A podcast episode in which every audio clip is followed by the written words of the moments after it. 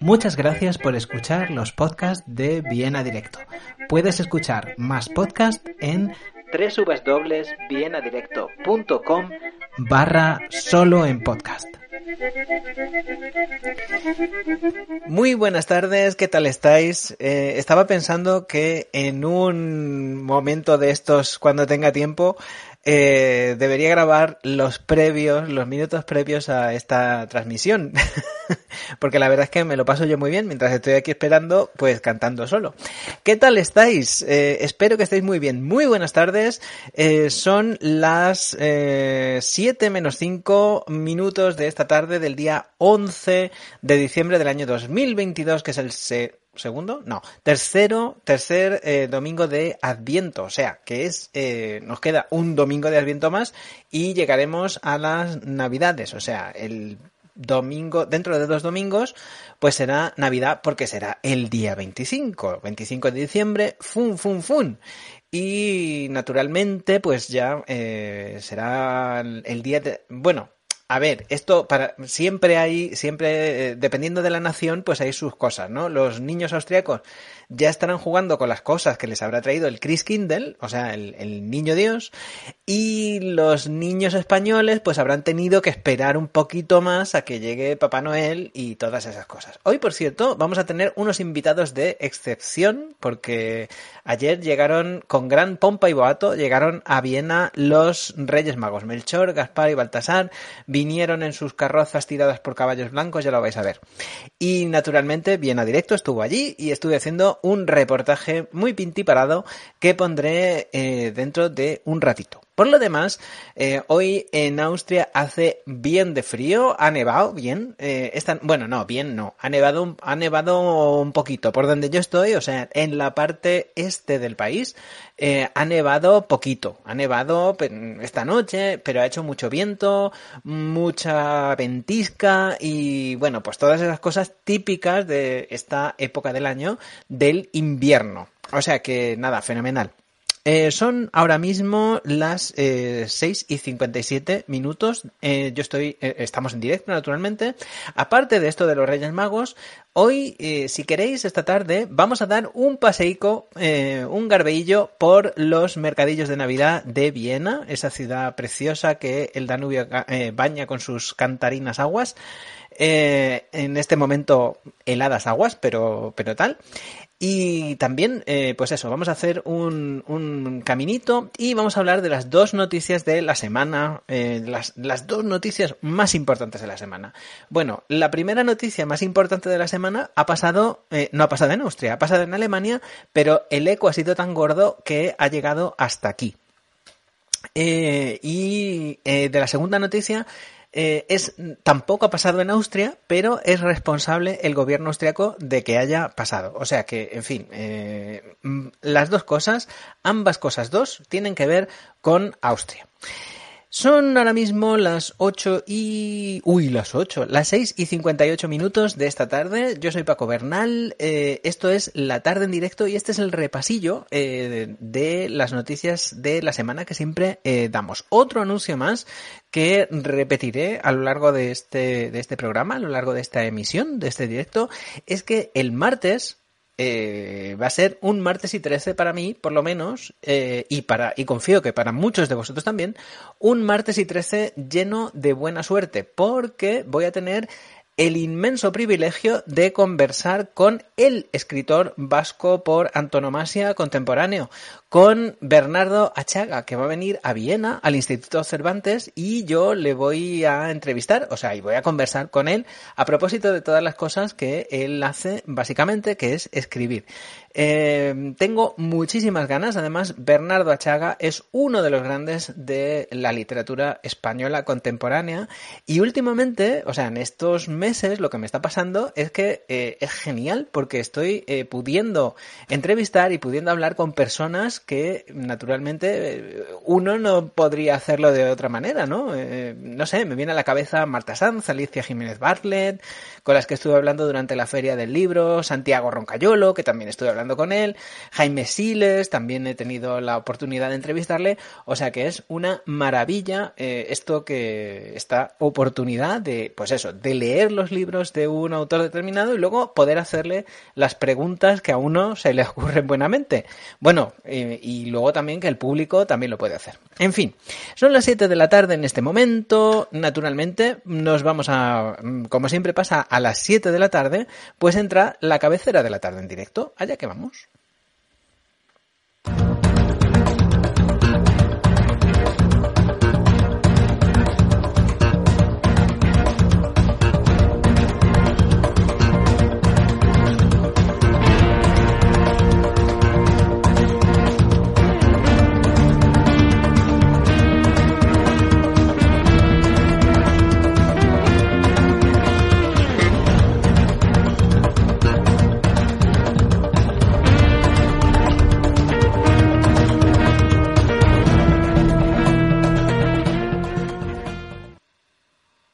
Buenísimas, buenísimas tardes y bienvenidos a la tarde en directo, que ahora sí, después de la cabecera, empieza oficialmente. Son ahora mismo las 7 de la tarde, las 7 y un minuto en este momento en el reloj del ordenador.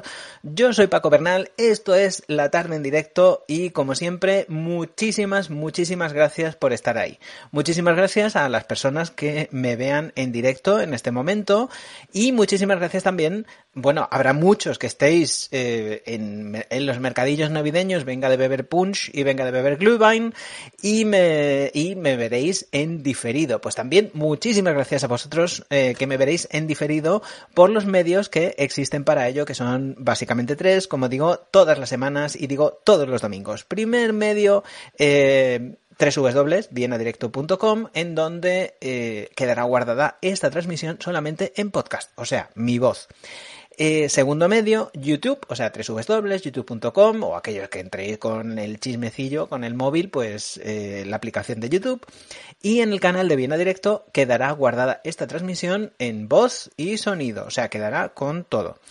Y también en, naturalmente, como no podía ser de otra manera, en la página de Facebook, en donde me estáis viendo con un poquito de buena suerte. Muchísimas gracias allá donde estéis. Eh, Viena, ayer fue el segundo, no, el tercer sábado, eh, antes del tercer domingo de Adviento, naturalmente, y estaba Viena como la plaza aquella de, del Purga y el Linterna.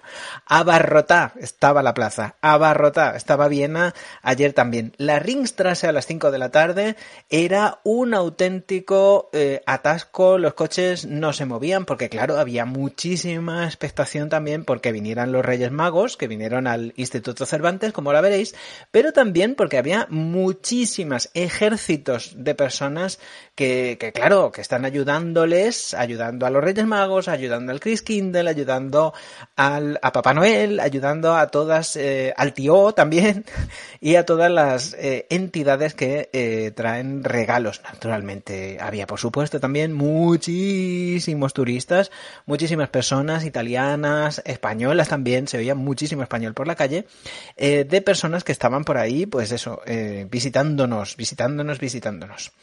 Eh, mi madre me ha dejado un saludete. Hola mamá, ¿qué tal?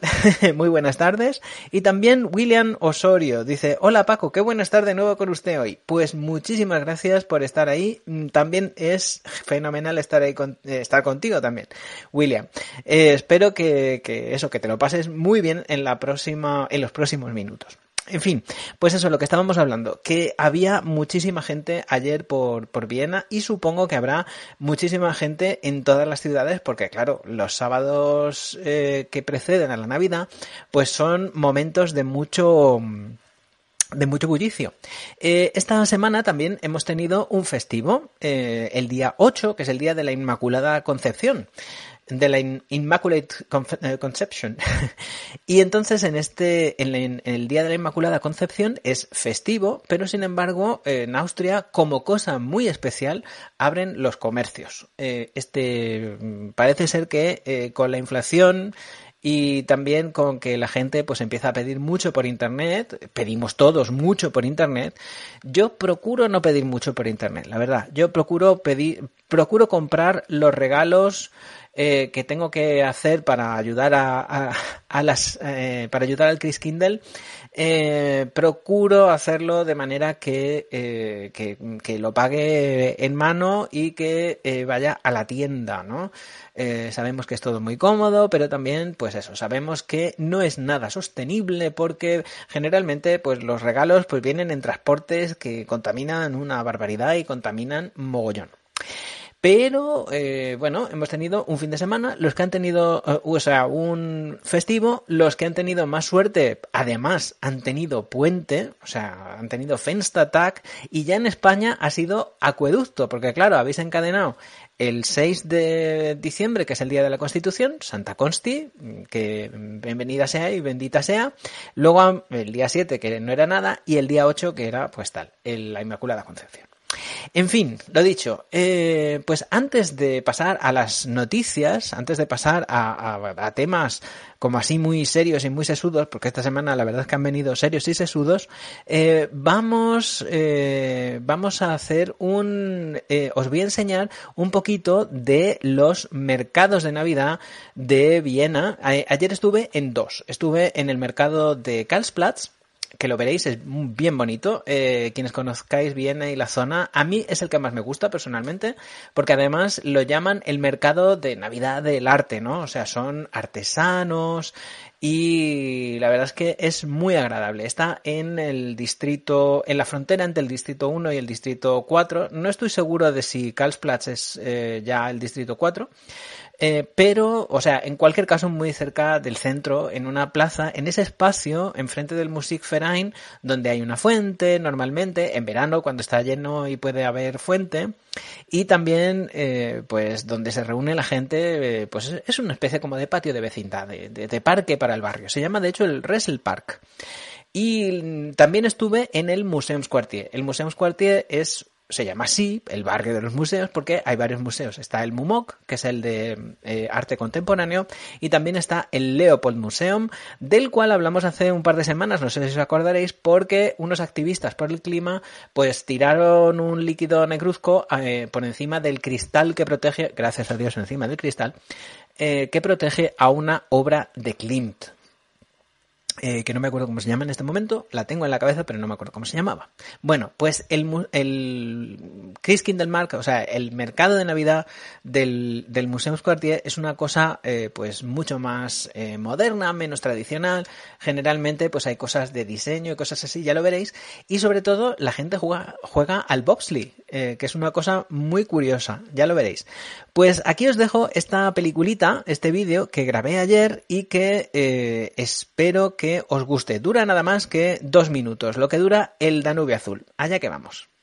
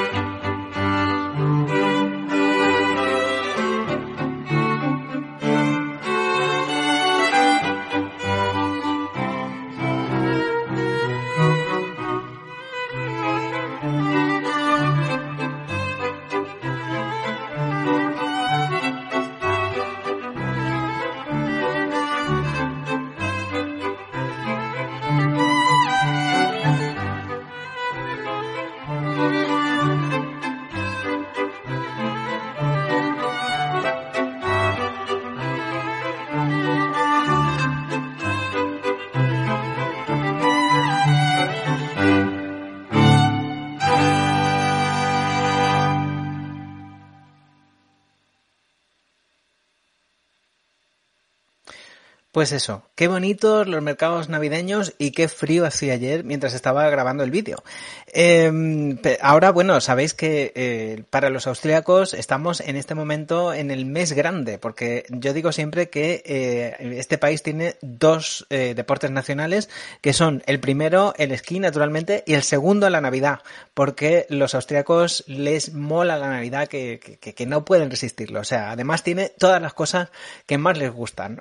Tiene muchas cosas doradas, tiene eh, alcohol, porque sí, porque en este país tienen mucho saque. Y luego también eh, tienen, pues eso, eh, que rutinas, que todo el mundo sabe lo que tiene que hacer, etcétera, etcétera. Me da Sole las buenas tardes, dice, buenas tardes Paco, un saludo a la sala, ya de vuelta a España, claro, porque tú has estado por aquí visitando. Espero que te lo hayas pasado muy bien eh, y que no hayas pasado mucho frío. Yo estoy seguro que te lo habrás pasado fenomenal. Y dice que son preciosísimos los mercados de Navidad. Sí, son muy bonitos. La verdad es que... Eh, y, y, luego también es que en cada pueblo, eh, en cada pueblo, aunque sea un poco grandecito, pues tienen sus mercadillos y venden sus cositas y la gente se reúne y todas esas cosas. O sea que la Navidad, bien mirado, pues oye, eh, está bien. Eh, si uno se dedica al consumismo, no está tan bien, eh, pero, o sea, bueno, si uno lo que tiene que hacer es eh, decir, pedirle al Chris Kindle y pedirle a los Reyes Magos cosas que necesita y que sean útiles que es lo que pasa, ¿no? O sea, hay que escribir la carta, pero con tiento. En fin, pues en este momento son las 7 y 13 minutos y ya una vez eh, endulzado el ambiente con los mercadillos de Navidad, vamos a, vamos a hablar de la primera noticia que hemos tenido eh, este, esta semana. Eh, una noticia que, como os decía, no ha sucedido en Austria exactamente, sino que ha sucedido en Alemania, pero que tiene sus ramificaciones, algunas bastante esperpénticas, en Austria, como ahora veremos. Bueno, el miércoles, día 7, 7 de diciembre, 3.000 policías, que se dice pronto, 3.000 policías, eh, en una operación coordinada. A mí, yo personalmente, me parece una cosa absolutamente milagrosa que eh, lo que hagan 3.000 personas se pueda mantener en secreto. Eh, cierro paréntesis, pero bueno, sigo.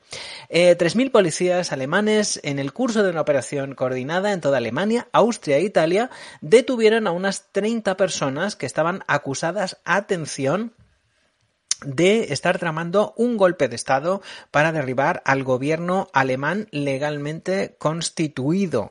Y, y también eh, los detuvieron en este momento el día 7 de diciembre porque no se sabe la, no se sabe el día concreto, pero querían hacerlo antes de Navidad. O sea que eh, hubiéramos terminado eh, muy malamente 2022, por lo menos los alemanes. Bueno, el cabecilla de la trama es un tal Heinrich eh, décimo tercero, el Heinrich XIII. Eh, por lo visto, este hombre eh, pertenece a una familia que es muy antigua y todos los primogénitos, pues desde tiempos inmemoriales, o sea, desde hace 14, porque hay un Heinrich XIV, eh, pues decimocuarto, pues desde aquí, desde tiempo inmemorial, todos los Heinrich, los niños que nacen en esta familia, pues se llaman eh, Heinrich.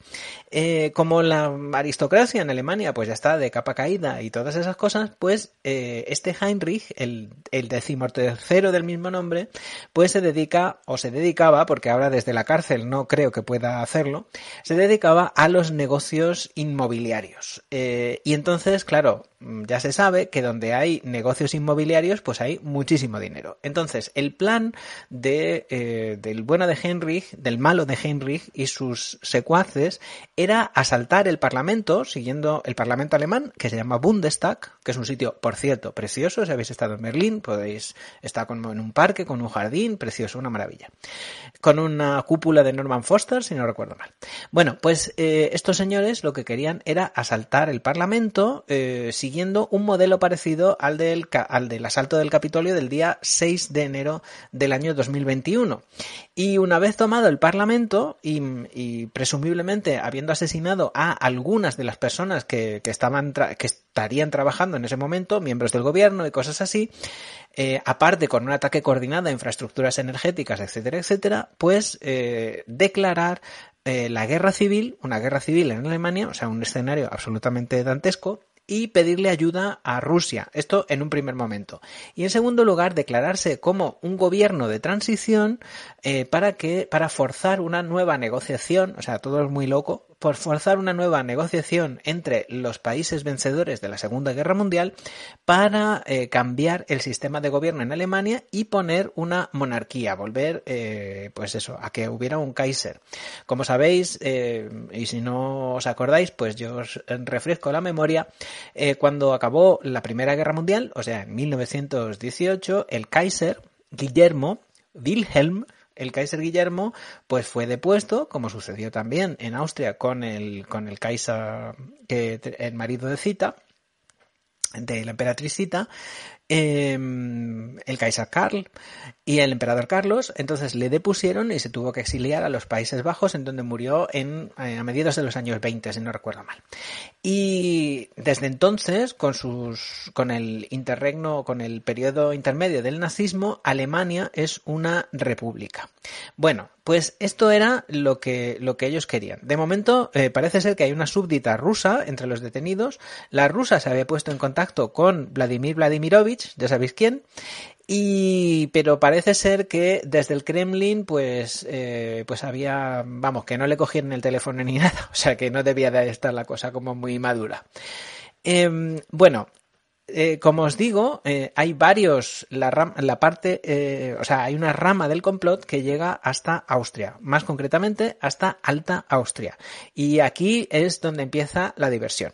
Porque los dos señores que han detenido, los dos súbditos austriacos que han sido detenidos por la policía alemana, en Alta Austria, pues eran, pertenecían a un grupo esotérico. Un grupo esotérico que se dedicaba a ofrecer eh, rituales de autosanación eh, por medio de la em, medicina germánica Em, rituales de autosanación y todas esas cosas. Os acordaréis que cuando, eh, que en los tiempos más recios de la pandemia, cuando se moría mucha gente y todas esas cosas, pirados como estos, eh, en todos los foros posibles, pues decían que el coronavirus, primero, no existía, cuando ya no se pudo negar que existía, eh, decían que se curaba pues a base de mucha vitamina C, sobre todo las personas mayores y con enfermedades previas y tal, con mucha vitamina vitamina C con, eh, y con esto de la autocuración.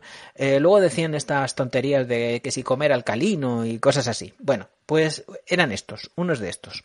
Y, pero lo curioso del tema es que a los dos austriacos que han participado en el complot, los, eh, los ficharon en calidad de videntes. O sea, por sus capacidades extrasensoriales. Esto parece mentira, pero es absolutamente verdad. Entonces, ¿qué pasaba? Que cuando entraba alguien en la eh, conspiración, eh, llamaban a estos hombres o, los o se los o, iba el, aspirante a conspirador eh, hasta Alta Austria y se personaba delante de estos señores y estos señores, pues parece ser que evaluaban así a ojillo y tal y a bote pronto, pues evaluaban si eran conspiradores bien o conspiradores mal. Y bueno, debían, debían de ser un desastre de evidentes porque la verdad es que no vieron venir lo que se les venía encima. Eh, claro, es que esto de la evidencia pues es un tema pues bastante complicado, que no funciona siempre, no es como abrir un grifo y tal. Hay veces que uno ve y hay veces que pues que, que no, que está ciego. Pero bueno, en fin, pues estos señores parece ser que eran unos videntes tal. Pero si por si acaso se os ha, eh, os parece que esto no es suficientemente esperpéntico, hay otro esperpento más. Veo un esperpento y lo doblo. Eh, el siguiente esperpento es que uno de los eh, detenidos em, que ha sido detenido en la localidad marco incomparable de belleza sin igual de Kitzbühel eh, pues este señor era cocinero, era un chef eh, pues de prestigio y todas estas cosas, al que los conspiradores le habían eh, dicho, le habían encargado organizar, atención, porque esto tiene, esto es así, o sea, esto es así como lo voy a decir, la cantina del Reich. o sea, era darle de comer a los conspiradores, porque claro, hacer una conspiración, un golpe de Estado, una guerra civil con el estómago vacío, pues no. Eh, hay que hacerlo y además era un tema que tenía que ser un chef de cinco estrellas. En fin, pues este señor al que han detenido, pues, pues eh, hacía esto. Bueno, eh, nos reímos, pero la verdad es que la situación, o sea, la conspiración era bastante, es bastante, era bastante peligrosa, más que nada porque se ha sabido que tenía conexiones con ex soldados de élite con ex soldados de élite del ejército alemán. Eh, y que y nada y también la fiscalía alemana pues dice que eh, esta gente estaban dispuestos estaban preparados a matar personas eh, y naturalmente pues a ver cuando se monta una conspiración semejante en fin la conspiración se enmarca dentro de los llamados Reichsbürger ¿qué son esta gente? bueno pues el los Reichsbürger literalmente ciudadanos imperiales o ciudadanos del Reich, eh, son un grupo de extrema derecha eh, de los que la policía alemana hasta hace poco eh, pues decía que eran unos piraos marginales pero parece ser que, ni, que, que, sí, pirados sí, pero no tan marginales como parece. Bueno, pues estos Reichsbürger lo que decían es que ellos lo que dicen es que ellos no aceptan la existencia de Alemania como país. O sea, ellos dicen que Alemania, como también sus compañeros austriacos, de los que luego hablaremos, pues ellos dicen que Alemania está ocupada por una potencia extranjera, en este caso los Estados Unidos, y eh, bueno, y son un grupo, esta gente pues se dedican, se cambian las matrículas de los coches, cosa que es ilegal, por cierto, eh, no aceptan la bandera alemana, eh, se hacen pasaportes que no valen para nada, pero es igual, eh, y viven presos en esta cosa de la conspiración, las teorías de la conspiración están muy unidos con estas teorías conspiranoicas de QAnon, eh, también de Estados Unidos, lo mismo que los asaltantes del Capitolio, etcétera, etcétera, y sobre todo, pues a través de la extrema derecha, de los partidos de extrema derecha que están en el Bundestag, de Alternativa por Alemania, por ejemplo, pues tienen conexiones con Moscú, o sea, con el Kremlin. Durante mucho tiempo, eh, desde principios de este siglo, 2005, pues el Kremlin, como sabéis, eh, bueno, como es sabido, a través de fundaciones y a través de subterfugios y través de todo tipo de organizaciones, pues lo que ha hecho ha sido eh, financiar a estos partidos de extrema derecha con la, con la intención, sobre todo, de debilitar a la Unión Europea, ¿no? Eh, este tema, bueno, este tema oficialmente pues se consideraba como un fenómeno marginal, pero eh, bueno, no ha sido tan marginal porque menudean desde hace un tiempo, desde hace tres o cuatro años, los, las acciones de terrorismo de extrema derecha eh, en Alemania en varios sitios, sobre todo pues eso, contra intereses de personas de religión musulmana o presumiblemente musulmanes, eh, gente turca, etcétera, etcétera. Y en junio de 2020, por ejemplo, la policía alemana tuvo que desarticular una red, eh, tuvo que eh, disolver una, una, unidad militar del gobierno del ejército alemán porque eh, los, los soldados que la componían pues se dedicaban pues a intercambiarse parafernalia nazi que yo la verdad esto también cuando te pones a pensarlo dices, bueno, esta gente que hacían, te cambio un estandarte por un, por una pistola, en fin, no sé. Y también, eh, pues eso, y se mandaban y tenían, eh, guardaban explosivos y armas ilegalmente. Eh, y en Austria, os estaréis preguntando, ¿Qué ha pasado aquí? Bueno, pues en, en, Austria tenemos esto también. Pues en Austria el equivalente de los Reichsbürger se llaman Staatsverweigerer. O sea, son unas personas que no aceptan que la República Austriaca como tal exista. O sea, ellos piensan, eso sí, estos no quieren tener un emperador. Em, la llaman, por cierto, a la, en, los ambientes de los Staatsverweigerer, eh, la llaman la empresa, die Firma. Y entonces dicen que Austria en realidad el gobierno no existe, es una fachada, es todo muy conspiranoico esto, ¿no? O sea, el decir todo eso que los medios no dicen.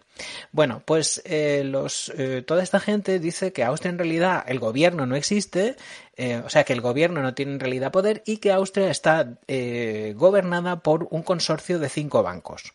Y estos cinco bancos dan los nombres y todas esas cosas, a su vez están teledirigidos desde los Estados Unidos. Entonces ellos dicen que Austria en estos momentos, o sea, es todo muy loco, es todo muy, muy en fin, muy pirado, ellos dicen que en este momento, pues Austria es un país que está ocupado por los Estados Unidos. Y, bueno, y entonces em, ellos tienen eh, la policía, el, el mismo día que se detuvo, que fue la operación alemana, salió el jefe de los servicios, estaba programado de antes, pero bueno, dio la casualidad, ¿no?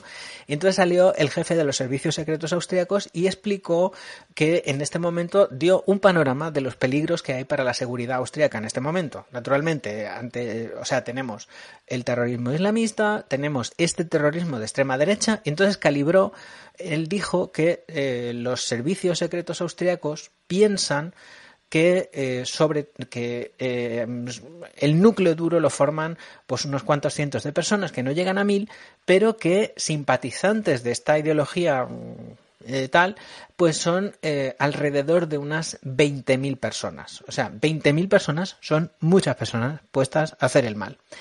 Em, ¿Cómo se, ¿Cómo se articula esto? Pues estas gentes tienen Em, contactos con otro grupo extremista que son los identitarios eh, que además están prohibidos están, eh, están está prohibida su actividad por, por ilegales y eh, a través de los identitarios con el ala derecha de la extrema derecha del FPÖ Em, en los últimos tiempos, eh, esta gente, los eh, eh, eran un poquito, eh, estaban integrados en las, en esa sopa primordial, en esa sopa que son los negacionistas, los antivacunas, etcétera, etcétera. Eh, y lo que ha pasado es que conforme eh, la preocupación y por el virus y las medidas por el virus se han ido desactivando poco a poco, han, tenido que a toda prisa encontrar una nueva causa. Y esa nueva causa la hemos visto eh, esta mañana, si no recuerdo mal, en una manifestación eh, en una manifestación muy pequeña eh, que, eh, ha, discurrido por Viena. Y son los, atención con este nombre porque vamos a oírlo mucho más, son los llamados Fire Denka. Denka escrito fire en inglés, es un, es un engendro la palabra. fair, como de fair, como de justo, el fair play, y denka de Mm, opinadores, pensadores. O sea, son esas personas que eh, ellos se ven a sí mismos como, eh, como ecuánimes, ¿no? Serían los pensadores ecuánimes, los que no son, los que ni machismo ni feminismo, igualdad, pues eh, una cosa así. Entonces, esta gente, pues han tenido, han, se han manifestado para pedir básicamente eh, dos cosas. Una, en primer, bueno, tres. En primer lugar, una, que cesen las ayudas a Ucrania eh, de la Unión Europea. Dos, que se cierren las fronteras de Austria contra toda, eh, o sea, y que no se deje pasar a ninguna persona extranjera, más, bueno, refugiados, básicamente, pero todas las personas que no pertenezcan a esta unidad racial que se supone que ellos piensan que Austria es. Y, em, ah, y que se retiren y que se quiten, se eliminen todas las, em, las sanciones eh, a Rusia por mm, motivo de la guerra. Eh, naturalmente, pues es un grupo muy pequeñito de momento, de momento no, espero que no crezca nunca más, eh, pero son un grupo muy pequeño, salen a la calle, pues eso, con banderas eh, del, antiguo, banderas imperiales alemanas, porque también son pangermanistas y todas esas cosas así. Es que en este, en estos grupos hay, hay muchas interconexiones. Y eh, pues eso, ayer estuvieron manifestándose, este fin de semana han estado manifestándose en Viena. En fin, son las siete y media eh, en este momento. Yo soy Paco Bernal, lo recuerdo de vez en cuando, aunque lo pone por ahí abajo. Eh, yo soy Paco Bernal, esto es La Tarde en Directo y estamos dando un repasito a las noticias que han dado, que han sucedido esta semana. Estábamos hablando ahora mismo de la detención de esas, eh, de esa treintena de personas, aunque habrá más probablemente, porque estas 30 personas eran el núcleo duro de la conspiración, estas personas que querían eh, derribar al gobierno alemán, es que solo decirlo parece una barbaridad, y, instalar, y, provocar una guerra civil en Alemania. Me escribe Paco Vázquez, mi tocayo Paco. Hola Paco, ¿qué tal estás? Espero que muy bien. Dice, muy buenas Paco, alegra verte de nuevo por aquí. Cuánto mamarracho suelto. Y que lo digas, hijo. Anda que íbamos a salir mejores de la pandemia. No, es que estas cosas... Eh, esto pasa como cuando en la Primera Guerra Mundial se decía, esta será la guerra, esta, esta va a ser la última. Venga, nos matamos, como le decíamos a mi sobrina cuando era pequeña, una y ya. pues esto, esto igual decíamos, venga, una guerra más y ya. Pues parece que no.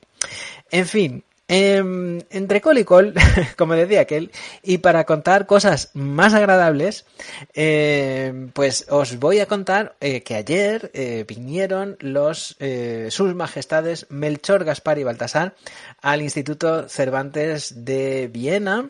Bueno, llevaban un tiempo sin poder hacerlo porque, los, porque como sabéis, con la pandemia pues estaba la cosa muy complicada. Viajar desde Oriente hasta aquí pues era, era muy difícil y entonces, pues, sus majestades de Oriente, pues tardaron un poquito, eh, han tardado un poquito en volver, volver.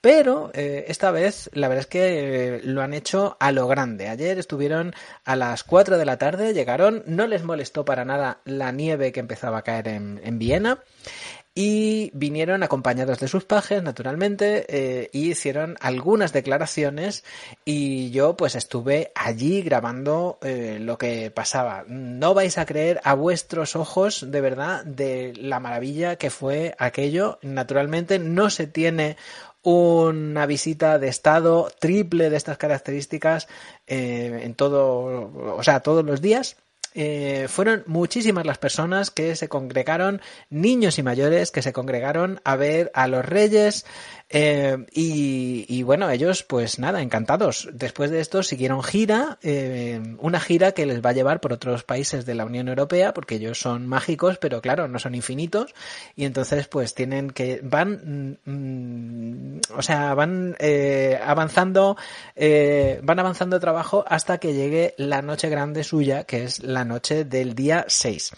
Y para que, para que veáis cómo fue aquello, pues aquí os dejo este reportaje cortito, cortito, eh, en donde podréis ver eh, pues lo que sucedió ayer en el Instituto Cervantes de Viena y alrededores, porque se congregaron muchísimas personas también para ver a los reyes en la calle. O sea, hubo una auténtica hinchada real. Bueno, aquí, aquí os lo dejo.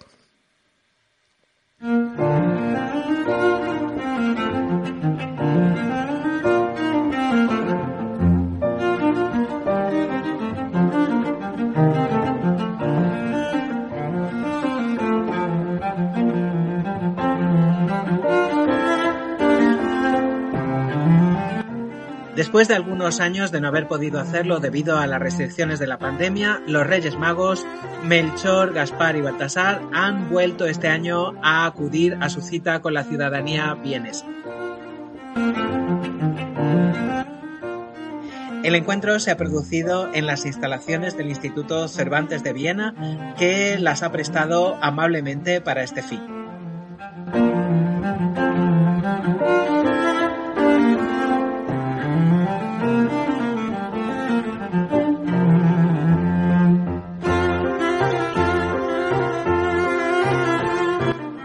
Los Reyes Magos han llegado a la Schwarzenbergplatz en unos fiaca descubiertos tirados por caballos blancos.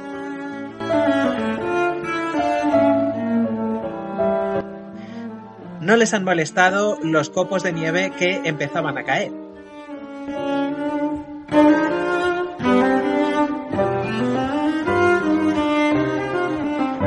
La expectación era máxima. No han sido pocos los niños acompañados de sus padres que se han acercado a saludar a los Reyes Magos.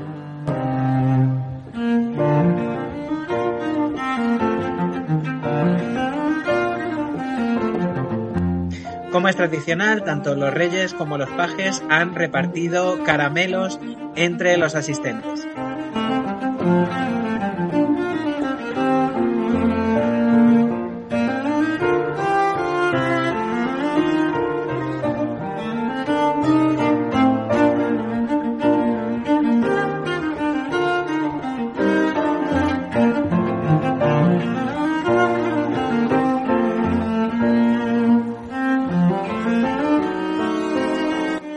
Los reyes han declarado que el viaje desde sus reinos de Oriente ha sido bastante plácido y que no ha habido ningún problema para pasar las fronteras, sobre todo a partir de la entrada en el espacio Schengen.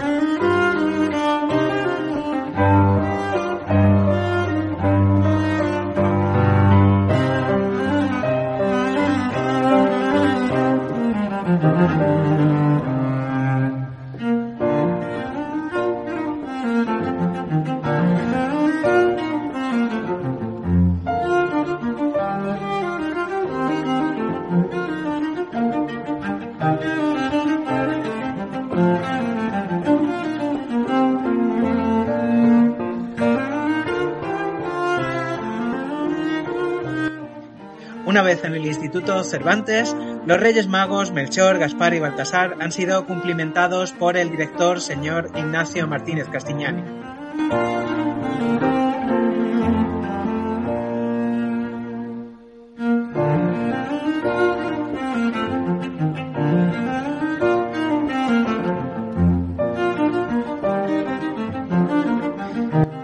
Estamos completamente abrumados por las muestras de afecto que hemos recibido de los niños vieneses y de sus padres, ha declarado el rey Baltasar que se ha erigido en portavoz de sus majestades de Oriente.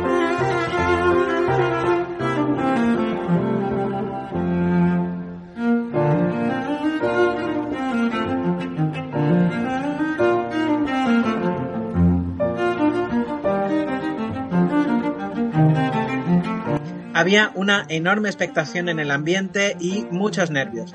Los niños han declarado casi sin excepción haber sido muy buenos durante todo este año 2022, haber estudiado mucho y haber obedecido a sus padres.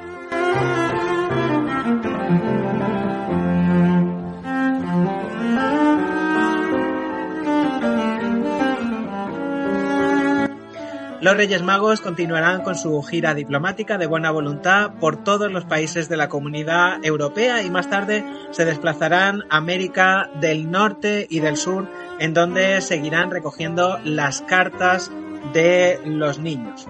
Los regalos tardarán un poco más. Habrá que esperar hasta el día 6 de enero del año 2023 para que eh, en la mañana de ese día 6 de enero estén todos los regalos.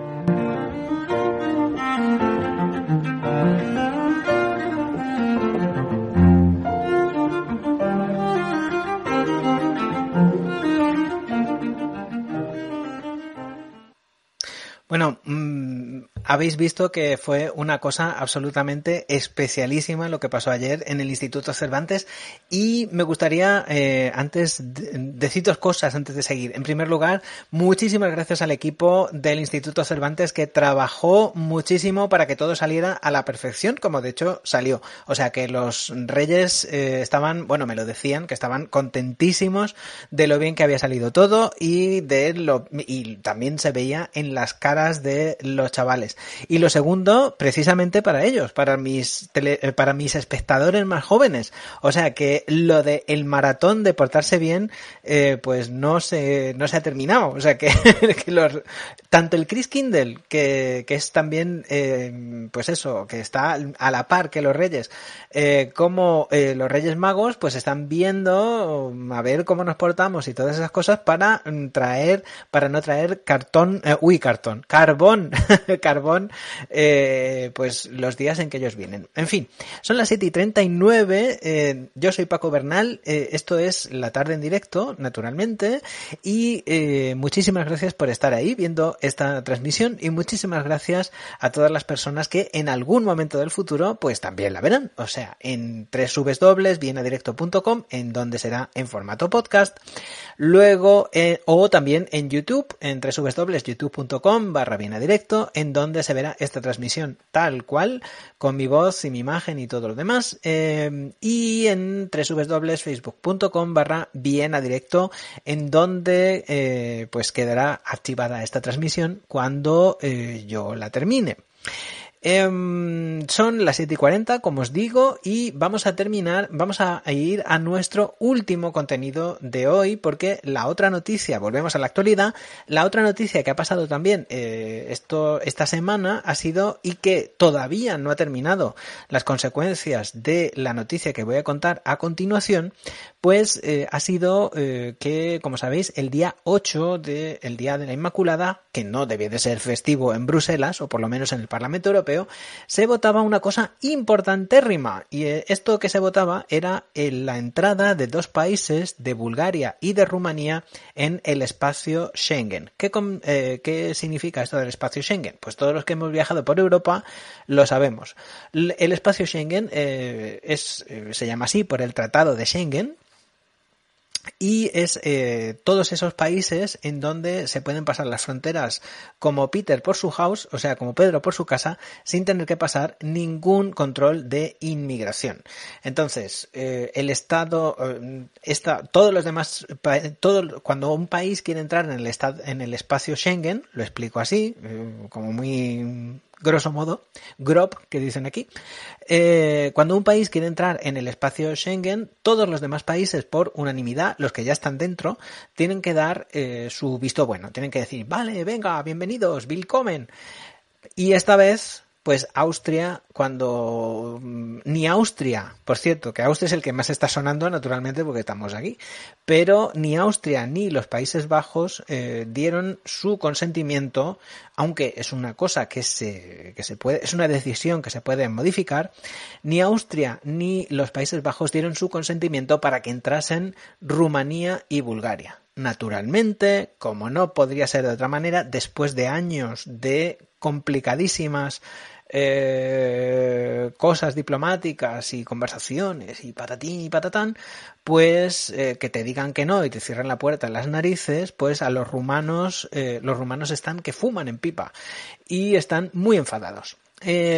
Austria dice que no es nada personal, bueno, eso dice el gobierno, que el gobierno austriaco, que no es nada personal, que lo que ellos querían era, pues, causar o poner, eh, mm, hacer que se abriese un debate a propósito de lo mal que lo está pasando Austria con en su frontera este em, con los refugiados y con la avalancha de personas que quieren entrar al país. Eh, estamos batiendo ya los récords del año 2015, cuando la crisis siria.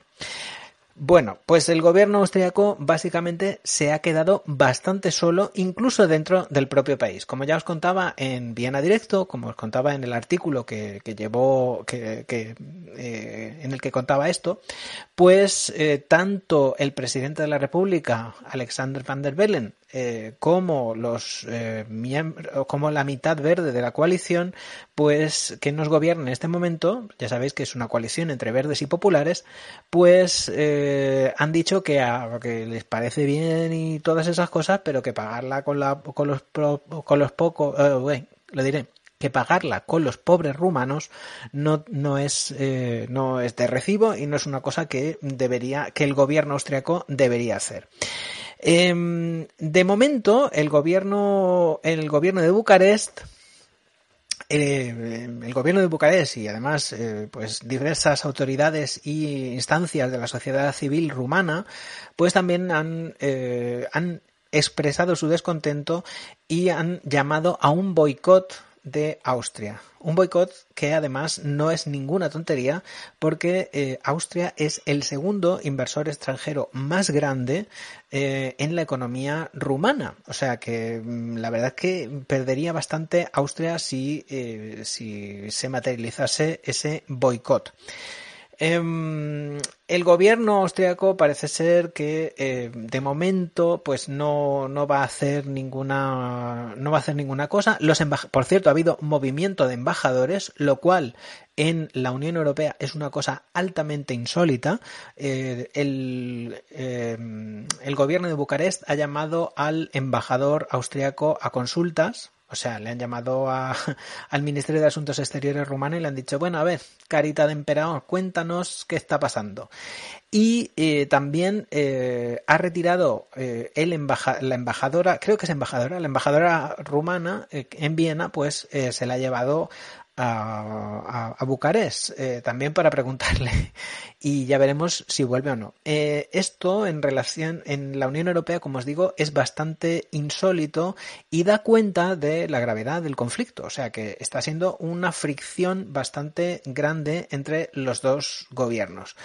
¿Qué va a suceder? Pues, pues no se sabe eh, de momento. Es poco probable que la cosa se arregle antes del año, antes de que termine el año.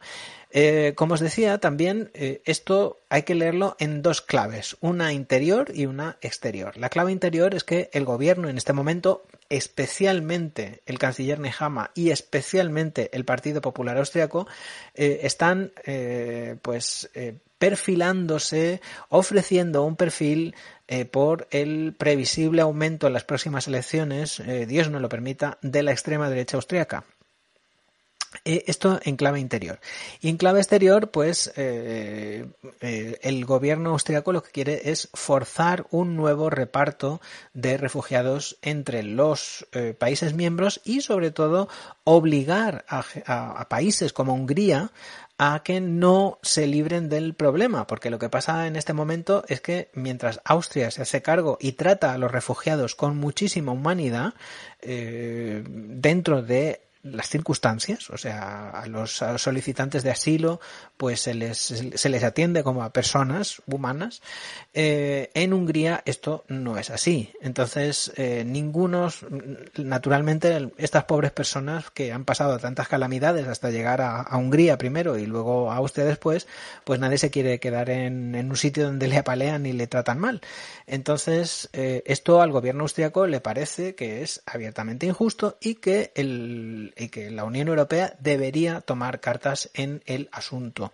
De hecho, eh, bueno, no parece que, Hungría en este momento esté muy dispuesta, máxime cuando eh, el gobierno de Víctor Orbán eh, se las está teniendo tiesas con Bruselas porque está la Unión Europea ha dicho se ha puesto seria y ha dicho que o recorta o, hay reformas en Hungría o recortará los llamados fondos Next Generation o fondos de reconstrucción después de la COVID. De hecho, los ha cortado ya. Y en venganza, porque en la Unión Europea hay muchas cosas que hay que hacer por unanimidad, y no por mayoría, en venganza los húngaros lo que han hecho ha sido eh, bloquear las... Eh, se ha resuelto el bloqueo, pero han bloqueado las ayudas de la Unión Europea a eh, Ucrania, 18.000 millones de ayuda para la reconstrucción. Eh, pues así está el panorama europeo en este momento y estamos en un otoño, en un invierno caliente. Caliente en lo político que no caliente en lo climatológico porque por suerte hace frío. Por cierto, esta noche si estáis en Austria abrigaros bien porque va a ser eh, en el centro de Austria va a haber hasta 11 grados bajo cero, o sea que va a hacer bastante frío. Me dice Isidro Jiménez, hola Isidro, ¿qué tal? Me dice, gracias por esta clara explicación de estos grupos extremistas. Menudo plomillazo tienen dado. Sí, sí, la verdad es que parece, eh, claro, tú cuentas estas cosas y parece que es todo como muy, como muy loco. Hasta que, claro, eh, si en algún momento encuentran una fisura, pues pueden mm, pues pueden dar problemas. Todas estas cosas pueden ser bastante, eh, pueden desestabilizar un país. En fin, son las 7 y 49 minutos. Eh, yo soy Paco Bernal. Esto es la tarde en directo. Os recuerdo que este martes estaré en el Instituto Cervantes, por si os queréis acercar, con eh, Bernardo Achaga, eh, con el que tendré el placer, el inmenso honor y el privilegio de conversar eh, voy a conversar con él pues de su obra literaria, eh, en fin, de, vamos a hablar de, idiomas y vamos a hablar de bilingüismo. Mi intención es que hablemos mucho de bilingüismo porque creo que es una cosa, eh, es una cosa muy curiosa, sobre todo cómo un escritor que domina igualmente la lengua literaria castellana y la lengua literaria vasca, cómo, cómo convive con esa realidad. Eh, y a mí eso de verdad me parece, me parece una cosa eh, interesantísima y yo estoy seguro que, eh, pues eso, que la conversación con Bernarda Chaga va a ser interesantísima también. Pues este martes a las 7 de la tarde estaré conversando con él en el Instituto Cervantes. Será, además es muy fácil acordarse porque es martes y 13. cuando yo era pequeño, mi abuela, que era una señora muy supersticiosa, mi abuela María, eh, se pasaba los martes y 13 rezando por todos nosotros a San Antonio porque, de Padua para que no nos pasara nada. Pero eh, no creo que vaya a ser el caso. y yo creo que la conversación con Bernardo, con Bernardo Achaga va a ser muy interesante. Pues eso, eh, este eh, quería recordaros esto antes de marcharnos. Volveré el día 18, si Dios quiere, o sea, el domingo que viene. Por cierto, ¿alguien sabe cuándo se acaba la cosa esta del Mundial? ¿Se habrá acabado ya el Mundial para entonces? ¿Sabremos si Marruecos ha ganado el Mundial? No lo sé. Lo que sí, lo hemos sabido hoy es que España no ha ganado el Euro Junior, o sea, el festival eh, junior de Eurovisión. Muy mal. Ha ganado Francia. Em, el, chaval español, que por cierto, le estuve oyendo por la radio el otro día y tiene que ser encantador, saladísimo el chico, pues este chico ha, ha quedado en sexto lugar, o sea que, en fin, no ha quedado mal, no ha quedado mal. No sé cuántos países serán, pero no ha quedado mal. Bueno, lo dicho, em, volveré, em, volveremos a vernos si vosotros queréis. Eh, yo estaré aquí, si Dios quiere, el día 18 de diciembre próximo y será el cuarto domingo de Adviento, el inmediatamente anterior al domingo fetén de Navidad. Y será el, bueno, el día de, sí, claro, o sea, y yo creo que será el penúltimo programa del año, será el penúltimo programa del año. En fin, pues lo dicho, son las 7 y 52. Muchísimas gracias por haber estado ahí escuchando esta transmisión. De verdad, rendidas gracias. Eh, dice Paco Vázquez, dice, ¿qué habrá sido de María Isabel? pues hombre, eh, María Isabel yo creo que habrá crecido. María Isabel ganó, por cierto, ganó Eurovisión Junior, ¿no? Eh, con el antes muerta que sencilla. Antes muerta que sencilla. Pues yo creo que yo creo que ganó el festival este y, no sé. pues mira, son deberes que, que tengo para el próximo programa. El próximo programa cuento qué ha sido de María Isabel. Dice, Paco sigue cantando. Claro, claro, no, no. Si yo, si yo canto siempre.